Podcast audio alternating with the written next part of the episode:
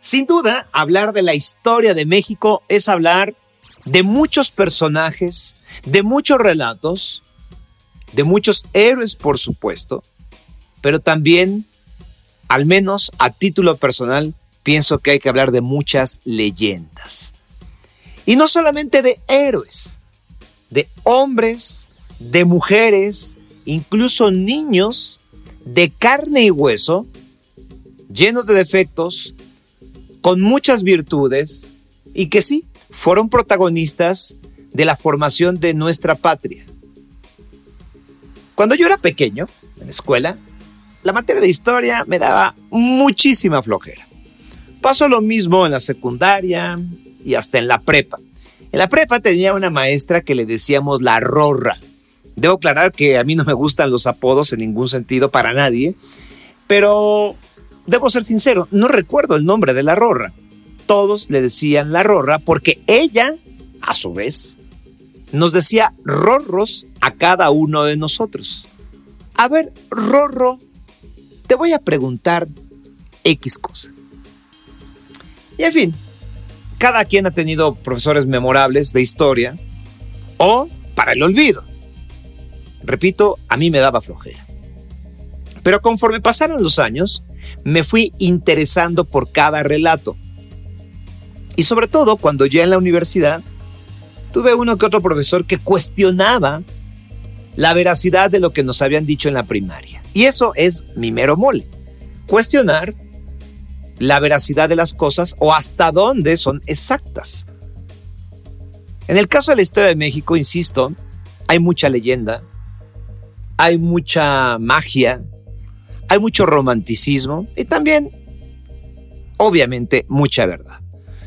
Pero en este podcast vamos a hablar de algunos datos difíciles de creer, curiosos, de personajes y de momentos históricos.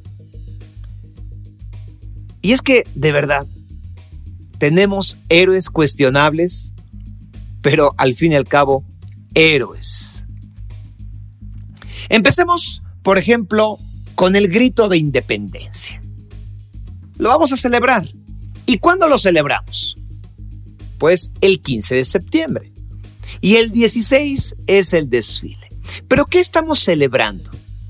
No estamos celebrando la independencia de México, aunque muchas veces lo decimos de manera coloquial, es que estamos celebrando la independencia de México. No, en esto hay que ser puntuales.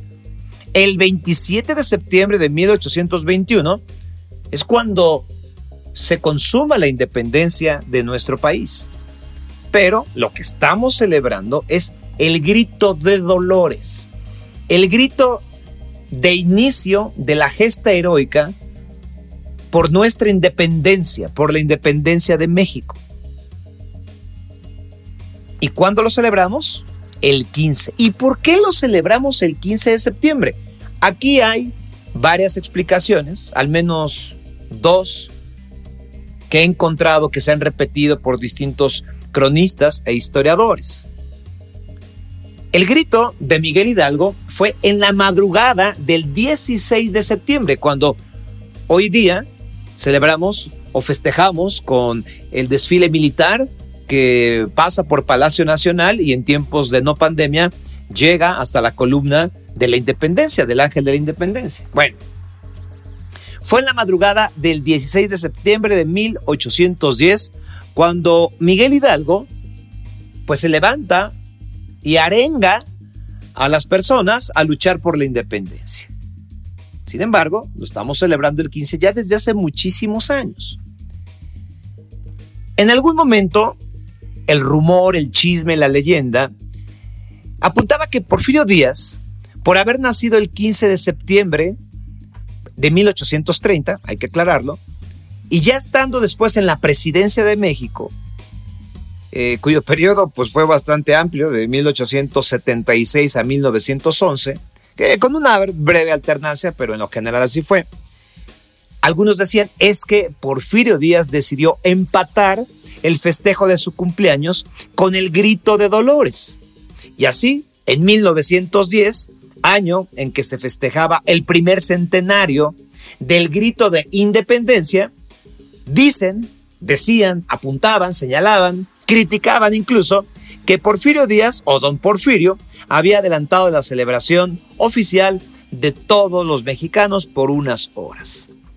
Esto pues suena muy bien para el chisme y sobre todo para las personas que odian el periodo de Porfirio Díaz, pues les venía muy bien, ¿no? Hablaba de, del ego, de alguien que en algún momento pues se consideraba un héroe, que sí, también fue héroe en, en algún momento, en alguna situación.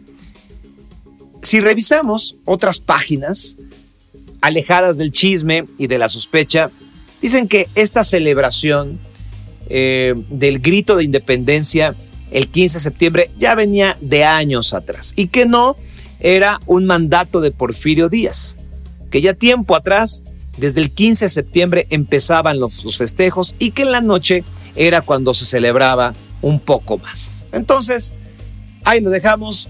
Muchos dicen que fue don Porfirio, muchos textos dicen que no, que esto se venía haciendo décadas atrás de el celebrarlo, pues unas horas antes, porque también si lo vemos de una manera eh, lógica, bueno, celebrarlo en la mera madrugada del 16 de septiembre, pues no estaba fácil. Que ahora nos liguemos del 15, de la noche del 15 a la madrugada del 16 y casi, casi hasta la mañana y continuamos con el desfile, eso es otra cosa.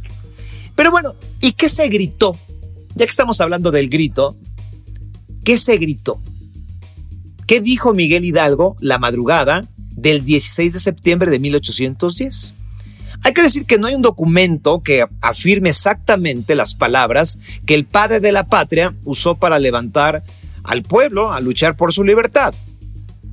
Pero también hay que apuntar que en lo que coinciden distintos personajes, como Juan Aldama, por ejemplo, un obispo de nombre Manuel Abadi Queipo, también el historiador Lucas Alamán, ellos coinciden que Miguel Hidalgo lanzó vivas a la Virgen de Guadalupe, vivas a la América, al continente americano, y a Fernando VII.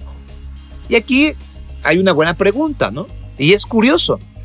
¿Por qué decir viva Fernando VII?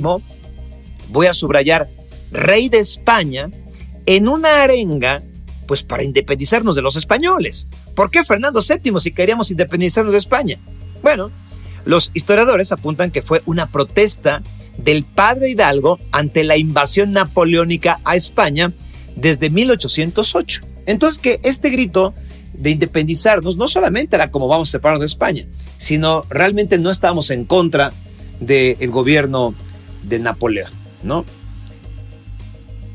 Estos vivas, también hay que decir, fueron acompañados del sonido de la campana de la parroquia llamada de Nuestra Señora de los Dolores. Repito el nombre, parroquia de Nuestra Señora de los Dolores. Pero, aquí hay otro pero. Miguel Hidalgo, el padre de la patria, no fue quien la hizo repicar, no fue quien la hizo sonar. Eso le correspondió a José Galván. ¿Y quién era José Galván? Ah, pues simplemente el campanero de la iglesia.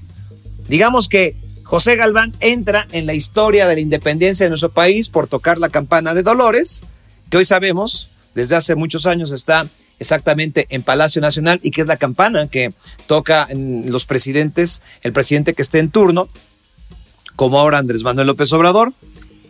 Y José Galván aparece en la historia pues porque en ese entonces tenía ese puesto, ¿no? El ser el campanero de la iglesia. La campana, bueno, pues tiene muchos años de, antigüedad, más de 250 años de antigüedad. Y lo más curioso, eh, o algo que podemos resaltar, es que tiene el nombre de Esquilón de San José, patrono de la Nueva España. Repito el nombre, Esquilón de San José. No cualquier campana, ¿eh? Así se llama, que era el patrono de la Nueva España. La campana mide 1.77 metros y esto lo vemos, pues es como desde la boca, por llamarle de alguna forma así a la campana, hasta el contrapeso superior. Permanece en el balcón central de Palacio Nacional, como ya les apuntaba, desde 1896, cuando Porfirio Díaz ordenó que la trasladaran de Dolores Hidalgo a la Ciudad de México. Esa sí fue una orden completita de don Porfirio Díaz, ¿no? Unos 77 metros mide la campana, está grandísima. Digo, yo que mido unos 69, posiblemente se me hace grande o alto cualquier cosa, ¿no? Pero si en promedio los mexicanos andamos en el 1,69, 1,70, 1,72, pues sí, nuestra campana de independencia eh, o, la campana de Dolores está, digamos, a una altura importante. En este mismo grito de Dolores, pues no solamente se lanzaron arengas y, la gente se empezó a, reunir y apoyó eh, la lucha y siguieron al padre Hidalgo, ¿no? Había que tener algo que los guiara, más allá de un guía, de una persona, pues también, como en cada guerra, es importante una bandera, en este caso un estandarte. Y seguramente ustedes recuerdan el estandarte de Miguel Hidalgo, ¿no? El estandarte con la imagen de la Virgen de Guadalupe. Pero ¿cómo es que se eligió esta bandera?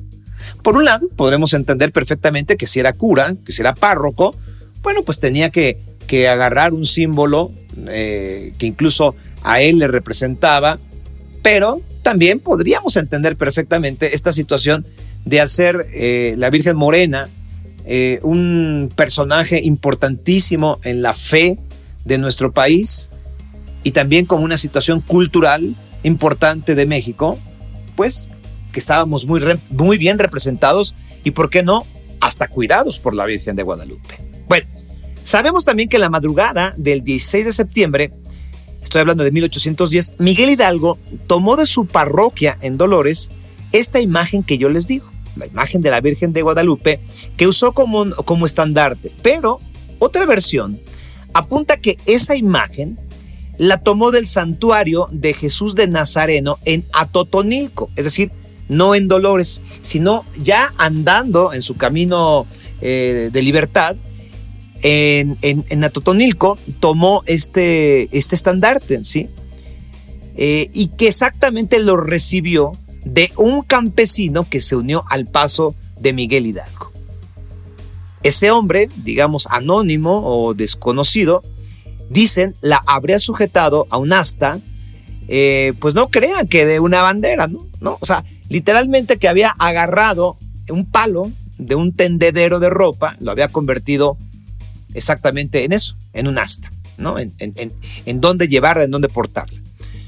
Pero también, eh, por su lado, el historiador Jacinto Barrera apuntó en algún momento que el famoso estandarte no existió. Difícil de creer.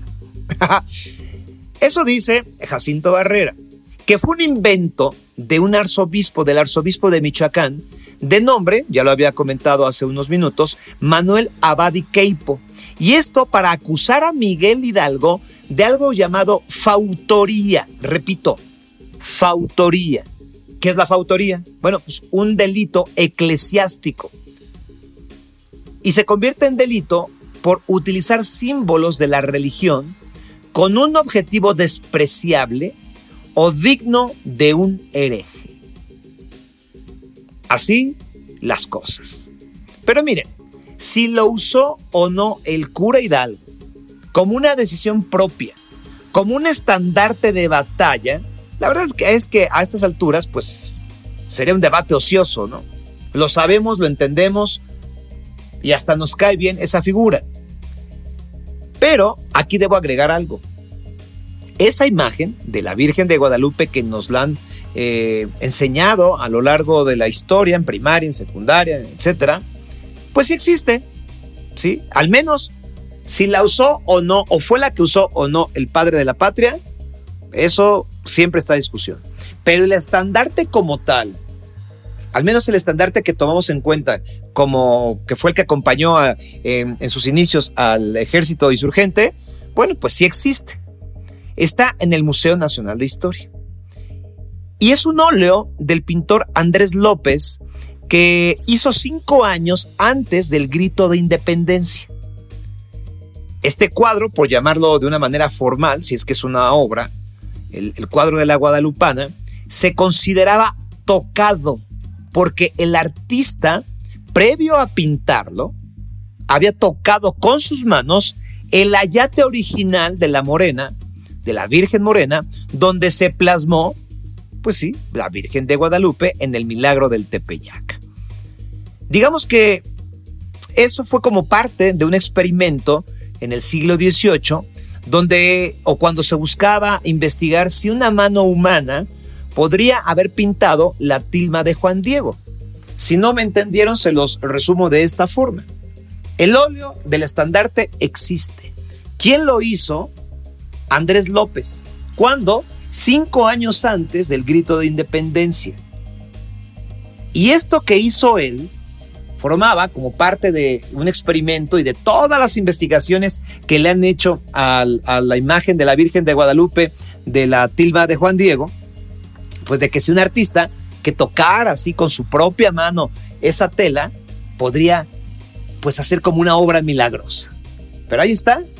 ¿Ustedes qué piensan? Bueno, y ya que estamos hablando de Miguel Hidalgo, pues no podemos de mencionar algunas cosas que resultan curiosas, ¿no? Y que unas son como de chisme, la verdad.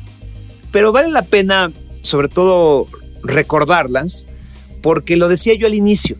Nuestra historia está escrita con leyenda, con magia, con héroes, sí, pero también con personas de carne y hueso que sufrieron, que fueron criticados, que fueron señalados, perseguidos, asesinados, y también con hombres y mujeres de carne y hueso que cometieron errores en su vida personal y en combate. ¿no? En el caso de Miguel Hidalgo, nada más para dejarlo puntual, él nació el 8 de mayo, es el registro que tengo, del año 1753. ¿Y en dónde nació? Bueno, pues nació aquí en, nuestro país, en Pénjamo, Guanajuato. Y lo que sigue es una joya, ¿eh? ¿Cómo se llamaba Miguel Hidalgo y Costilla? Pues no solo se llamaba Miguel Hidalgo y Costilla, se llamaba Miguel Gregorio Antonio Ignacio. Échense ese trompo a la uña. Tenía como nombres de pila Miguel Gregorio Antonio Ignacio. Es decir, cuatro nombres. Y yo quejándome por el Sergio Joaquín. Pero por supuesto que también tenía apellido. Y ustedes dirán, claro, pues es Miguel Hidalgo y Costilla. No, si tenía cuatro nombres, también tenía más apellidos. Ahí les va. Hidalgo y Costilla, Gallaga, Mandarte y Villaseñor. Vámonos. Como nombre de telenovela real. Una vez más, el nombre completo de Miguel Hidalgo según el registro fue Miguel Gregorio Antonio Ignacio Hidalgo y Costilla, Gallaga Mandarte y Villaseñor. Además, le llamamos el padre de la patria. Cuando hablo de que no solamente son héroes, que son personas de carne y hueso, pues aquí hay que echarle un poquito al chisme, ¿no? Porque al ser un párroco, al ser un padre, al formar parte del clérigo, pues pensamos que no tenía eh, relaciones sexuales, que no tuvo relaciones sexuales, que no tuvo eh, amantes, esposas y que pues tampoco tuvo hijos. Pero vamos, eran otros tiempos porque los otros datos respecto a esto que puedo yo adelantar, pues dicen que tuvo al menos seis hijos con distintas mujeres y que para guardar las apariencias, pues no le decían papá, sino estos hijos le decían tío al padre de la patria. Y aquí otro dato que, encontré y que se me hizo muy interesante, que no necesariamente eh, solo le corresponde a Miguel Hidalgo, es que terminada la gesta heroica, terminada la guerra, terminada, eh, digamos que la lucha de independencia de nuestro país, el gobierno de, México eh, concedió una pensión vitalicia a los deudos, digamos que a los familiares de las personas, de los héroes que participaron en la guerra de independencia y que se podía certificar eh, que lo habían hecho de esta forma, ¿no? Entonces hay documentos donde sí, algunas hijas de, al menos una, eh, de Miguel Hidalgo, estuvo recibiendo una pensión eh, por parte del gobierno de nuestro país y si mal no recuerdo el dato, disculpen esta imprecisión, pero lo estuvo recibiendo hasta el año de 1910. ¿eh? O sea, aparte de que vivió bastantes años, se le cumplió esa pensión que si lo vemos a la luz de la legalidad, pues qué bueno, ¿no? Porque una cosa es pensionarte por tantos años de trabajo o por tu edad y otra cosa es pensionarte pues por haber iniciado la independencia de tu país, ¿no? Bueno, y Miguel Hidalgo, ¿cómo fue como líder? Unos decían que era un improvisado, otros que era una persona con muchos conocimientos y que lo hizo bien. Pero también hay el señalamiento que tomó muy malas decisiones a nivel de estrategia militar, disculpando que él pues no era un militar. Bajo esta situación, bajo este punto de vista que les doy de que no se le daba demasiado eh, la estrategia de guerra, pues cuentan que tuvo sus diferencias por estos temas con Ignacio Allende. Y no solamente por decidir qué hacer y qué no, a dónde ir. Si ir ya por la capital después de la batalla del Monte de los Cruces o recular como lo hicieron porque tenían que pues sanar las heridas después de las bajas que tuvieron y entonces rearmarse y continuar con el conflicto. Además de eso, Allende le reclamaba situaciones de liderazgo. lo veía feo, por decirlo menos. Eh, repito, también por decisiones de combate. Y entonces Ignacio Allende eh, hizo varios, eh, y, tuvo varios intentos de quitarle el mando a Hidalgo. Incluso cuentan que en Guadalajara, cuando estuvieron de paso por Guadalajara, Allende quiso envenenarlo y, para eso hizo un plan donde dividió tres dosis de veneno eh, con un allegado o con uno de sus hijos y él tenía otra, pero pues ya Hidalgo, para ese entonces que ya habían pasado varios meses y que había visto malas caras de, Allende, pues nunca se fió y nunca lograron eh, envenenarlo. Pero al final, en algún momento, Allende sí le quitó el liderazgo y entonces hay quienes apuntan que Allende tomó las malas decisiones y fue cuando los apresaron, los ejecutaron, es decir, por medio del fusilamiento y luego les cortaron la cabeza. Y hablando precisamente de, Ignacio Allende, bueno, pues hay que decir otro de los chismes que de pronto se corren. De verdad que es, rica la, la historia cuando es relatada de esta forma. Bueno, espero que les esté gustando. Allende eh, forma parte del primer grupo insurgente, ¿no? Con Aldama, con Morelos. Y recuerdan ustedes cuando nos decían en la primaria que había una conspiración eh, en, Querétaro y cuando la conspiración fue eh, descubierta y que iban a apresar a, a nuestros héroes de la patria, la corregidora fue quien dio el pitazo para que eh, pues ya huyeran, escaparan y además se levantaran en armas y que sobre todo eh, aceleraran todo este proceso de, guerra de libertad. Incluso dicen que, que, la, corregidora taconeó, que taconeó en el piso para avisar a los insurgentes o a los conspiradores que eh, las cosas no estaban bien para ellos. Bueno, Traigo hacia acá esto a, la corregidora porque uno de los chismes apuntan a que Ignacio Allende tenía sus amoríos clandestinos, extramaritales, porque la corregidora pues, tenía a su corregidor y que andaba con ella. La historia apunta, al menos la historia oficial, a que esto no era así y que en realidad Ignacio Allende eh, coqueteaba con una de las hijas del corregidor. Difícil de creer. y bueno, ya que estamos hablando de la corregidora, pues hay que recordar que su nombre es Josefa Ortiz de Domínguez. Voy a hacer una precisión aquí. Ella es conocida como la corregidora. Error. Si somos estrictos, ella era esposa del corregidor. Nada más lo digo pues para que entendamos o que si alguien se le nunca lo había reflexionado así, ella no tenía un cargo público, ella no tenía un cargo en el gobierno.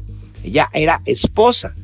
Y así como hoy el presidente algunos le dicen todavía hay una primera dama, nunca se dice la presidenta de México, ¿no? Se dice la primera dama o la esposa del presidente. Bueno, pues aquí estamos acostumbrados a decir la corregidora, pero en realidad pues solamente era la esposa del corregidor. Y hay que decir que José Ortiz de Domínguez eh, perdió, ah, bueno, este, fue huérfana eh, y tuvo la oportunidad de criarse en el colegio Vizcaínas, que está, eh, bueno, en el colegio de, las Vizcaínas, no, no, tengo la ubicación exacta. Iba a decir algo que la verdad no, no lo tengo de manera precisa, la ubicación. Pero lo que más me llama la atención es que, pues, ella fue educada, acordémonos de, de qué años estamos hablando, para ser una mujer decente y una esposa ejemplar. Así, Josefa Ortiz de Domínguez, esposa del corregidor Miguel Ortiz.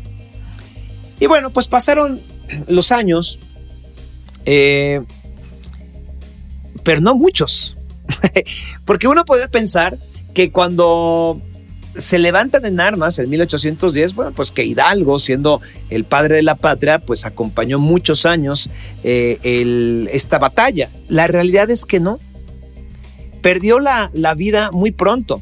Fueron años de guerra, fueron años de, de la guerra de independencia, pero el momento eh, en, el que participa o el lapso en el que participa Miguel Hidalgo, pues fue de alrededor de unos 10 meses, porque él termina fusilado el 30 de julio de 1811, es decir, da el grito el 16 de septiembre de 1810 y muere en 1811, menos de un año antes de, menos de un año de, haber eh, levantado al país en armas, ¿no?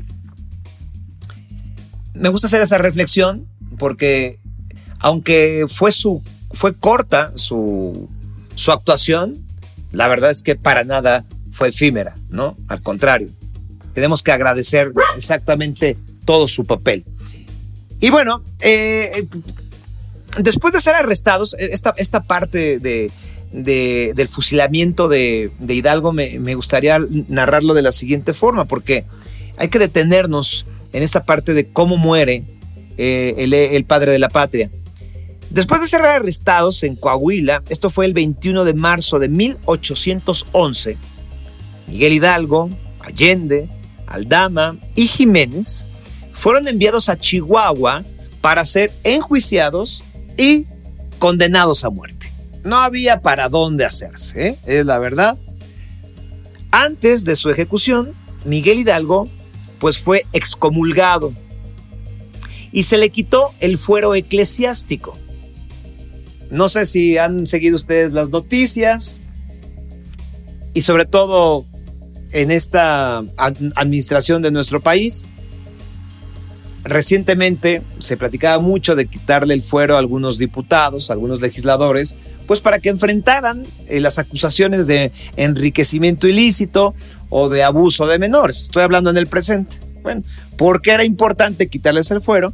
Pues porque si tienen fuero, los legisladores pues no pueden ser acusados, perseguidos, enjuiciados, etcétera, etcétera, ¿no? Bueno, pues pasa lo mismo, pasaba lo mismo con personas eh, del clérigo, ¿no? Entonces, por eso Hidalgo es excomulgado para quitarle el fuero eclesiástico.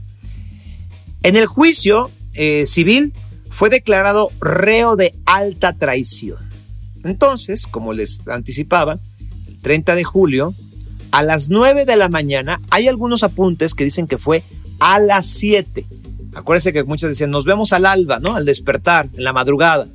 Algunos apuntan que fue a las 7 de la mañana, otros relatos dicen que fue a las 9. Lo cierto es que fue el 30 de julio de 1911 cuando eh, Miguel Hidalgo fue escoltado por 12 soldados a cargo de un teniente llamado Pedro Armendáriz.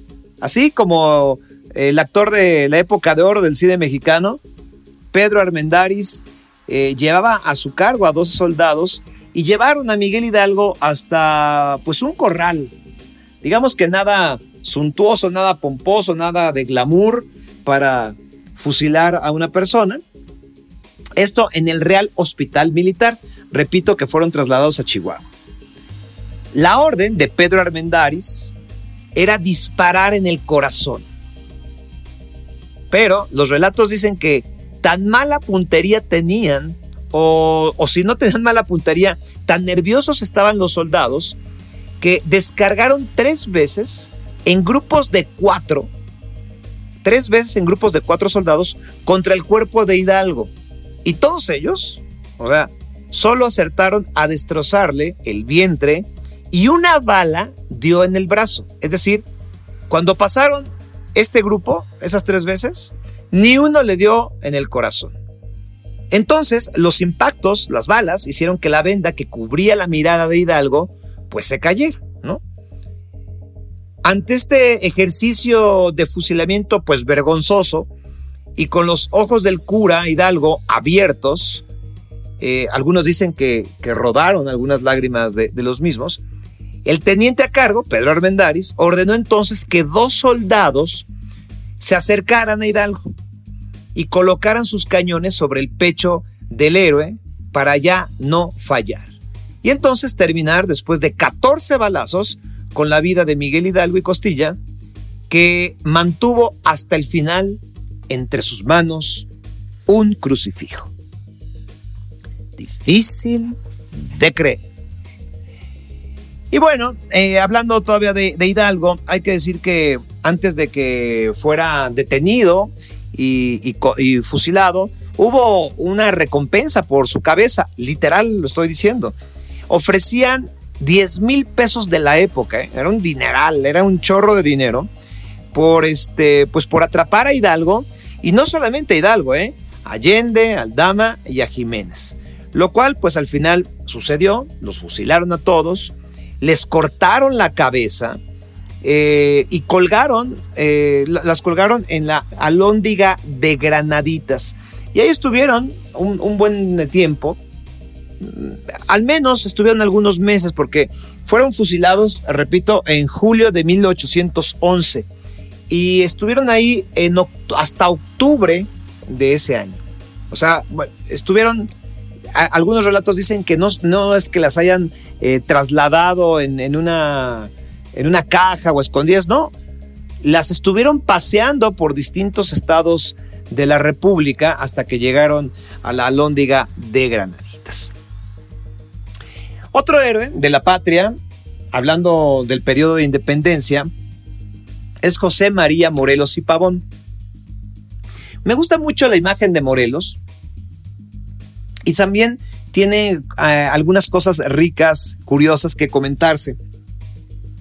Les dije el nombre de Miguel Hidalgo, ¿no? Bueno, pues ahí les va el de José María y Morelos, que en realidad su nombre completo era José María Teclo Morelos y Pavón. Es decir, nos faltaba conocer o recordar el Teclo. Él nació, según el registro, el 30 de septiembre de 1765 en Valladolid, lo que hoy conocemos como Morelia. Ciudad que, bueno, pues fue nombrada en su honor. O sea, Morelos, Morelia. Se dice que a los pocos días de nacer, ¿saben qué les pasó? Lo exorcizaron antes de ser bautizado. La verdad, no sé por qué habrán exorcizado a un bebé como José María Teclo Morelos y Pavón, pero dicen que fue exorcizado. Y también la leyenda o la tradición cuenta que el apellido paterno de, Morelos en realidad era Sandoval. No era José María Teclo Morelos, sino que era José María Teclo Sandoval. Pero, ustedes dirán, ¿y entonces cómo llegó el Morelos? Bueno, aquí lo que apuntan es que como sus familiares vendían moras, como lo escuchan, moras, eh, los vecinos Em, lo llamaban de forma dicharachera a él y a sus familiares los moreros, sí, como un apodo. Venden moras, pues los moreros. Término que fue derivando en Morelos.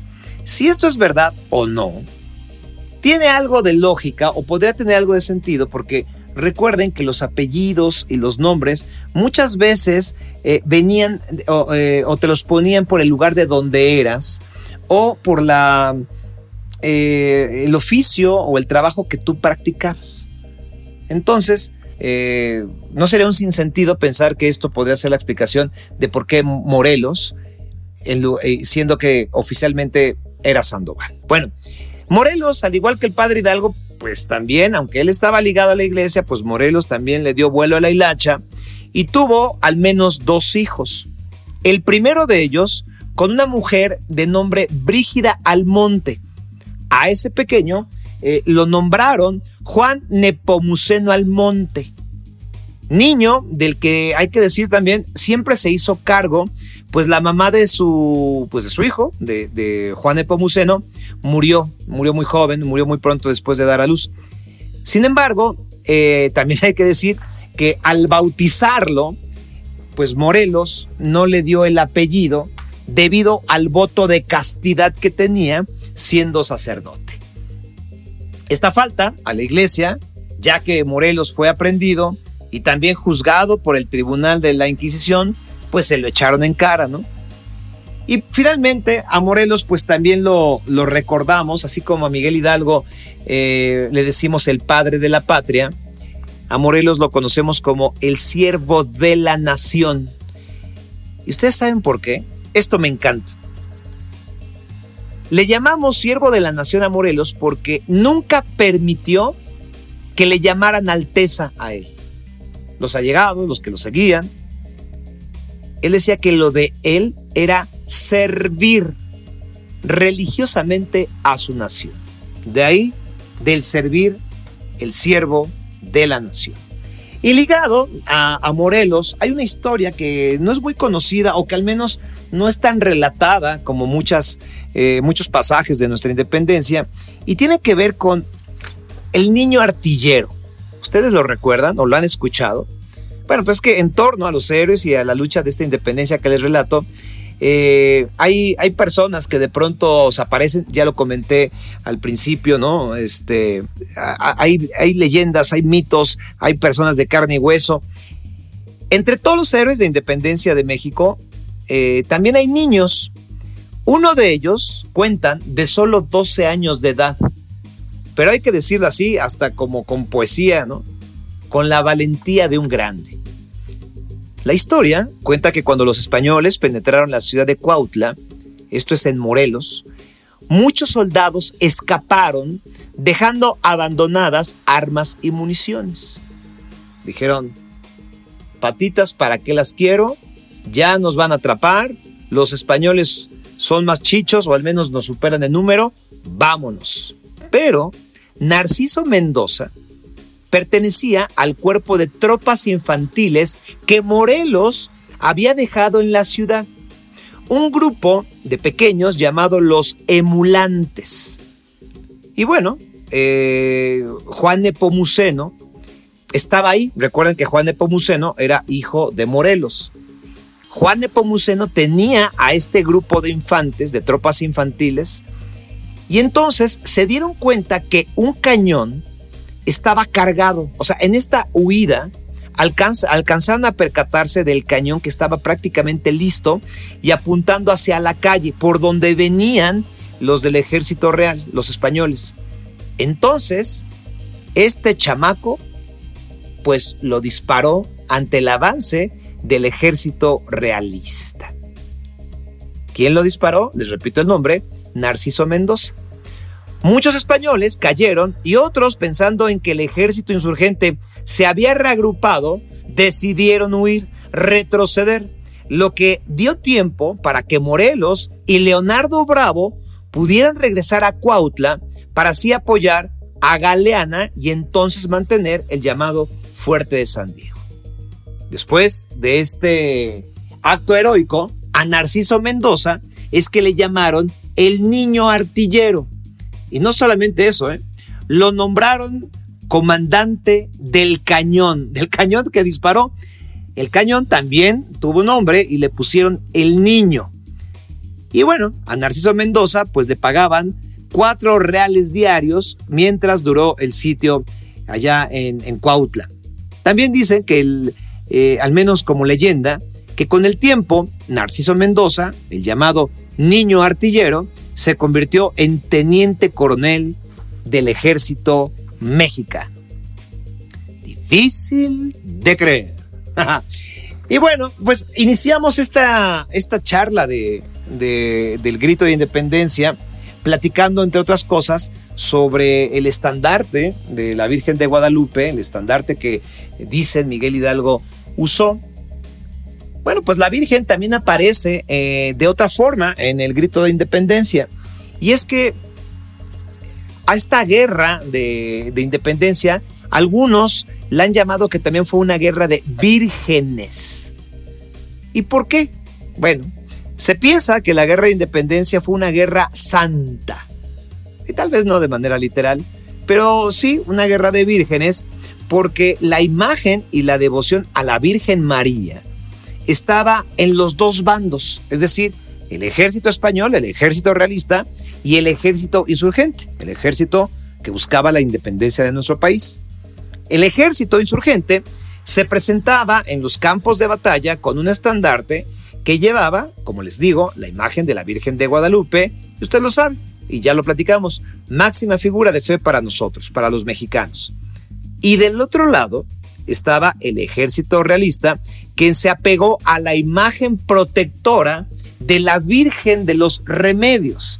Entonces, por un lado, la Virgen de Guadalupe, por el otro lado, la Virgen de los Remedios, y entonces por eso decían que esto también era una guerra de vírgenes.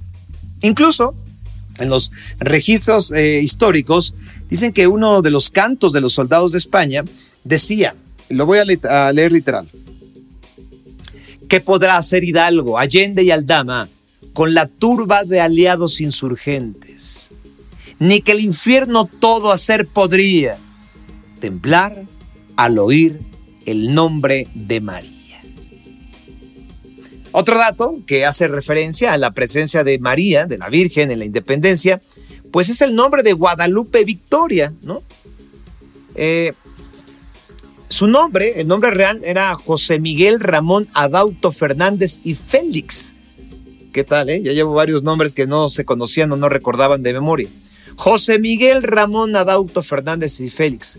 Dicen, adoptó el Guadalupe Victoria entre 1811 y 1812, sí, en honor a la Virgen y la iglesia de Guadalupe en Oaxaca, y por supuesto, Victoria, por el triunfo perseguido por los insurgentes a los que se unió. Otros apuntan que pues era un nombre perfectamente eh, reconocible, eh, que, con el que la gente se podría encariñar y si lo lleváramos a tiempos actuales, bueno, pues un nombre perfecto en la mercadotecnia electoral o, de la política, ¿no? O sea, llamarte Guadalupe Victoria por la Virgen y por el triunfo de independencia, eso sí es creatividad, ¿cómo no? Y bueno, vamos a terminar ya este, este capítulo platicando de algo rico eh, que son los chiles en nogada.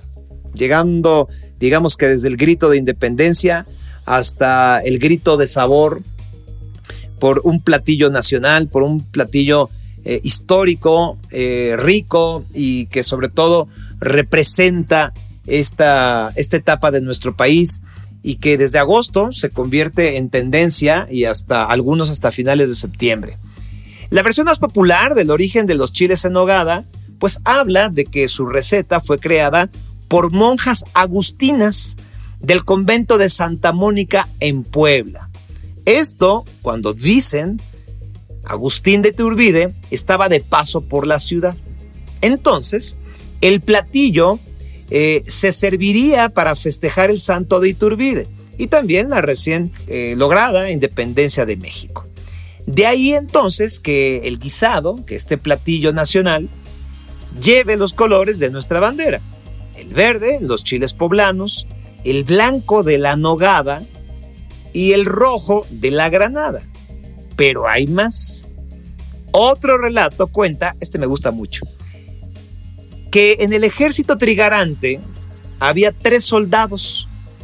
Estos tres soldados aparentemente estaban comprometidos con tres mujeres de la ciudad de Puebla.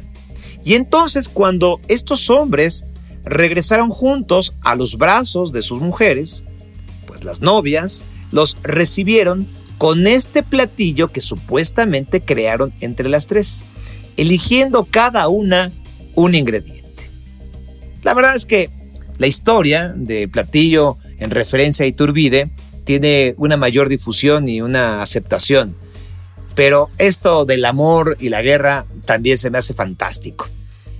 Lo cierto es que la independencia de nuestro país se consumó, ya lo saben ustedes, pues en 1821. Y la receta actual de los chiles en nogada, hay que decirlo, ¿eh? no aparece en ningún libro hasta después de la mitad del siglo XIX. Antes de esto, solo se había registrado la preparación de unos chiles, sí, rellenos, los chiles llamados militares. ¿Y qué llevaban? Pues aceitunas, alcaparras, azafrán, vino, canela, calabazas, peras y algunas cosas más. Difícil de creer. Sin duda, la independencia de México se tiene que festejar. Sin duda, hay muchos datos exactos, otros simplemente imaginarios. Pero lo que es real es nuestra libertad. Sé que nuestro país tiene muchísimos problemas. Sé que nuestro país ha sido gobernado y dirigido por personas que no han estado a la altura a lo largo de muchas décadas. Pero lo que tenemos en las manos, esto intangible que se llama libertad, hay que festejarlo en septiembre y cada mes, todos los días, porque en la historia y en la actualidad hay personas que no pueden ser libres, naciones que quisieran tener la libertad que nosotros gozamos. Y sí, se ve amenazada por muchas cosas. Incluso podríamos decir que en un país con tanta violencia, deberíamos de cuestionarnos si tenemos libertad de caminar tranquilos. Sé que eso podría ir en contra de lo que yo estoy diciendo, pero permítame el comentario en lo general. Somos libres, somos un pueblo libre. Entonces, en la trinchera de cada quien, defendamos siempre eso, por lo que luchó Hidalgo, Allende, Aldama, Jiménez, Morelos y todos los héroes que nos han dado patria. El niño artillero. Todos, hombres, mujeres. Defendámoslo. Es lo más importante que tenemos. Y les deseo que en familia, juntos, libres y contentos, digan, viva México. Sin duda, soy Sergio Sepúlveda. Hasta la próxima.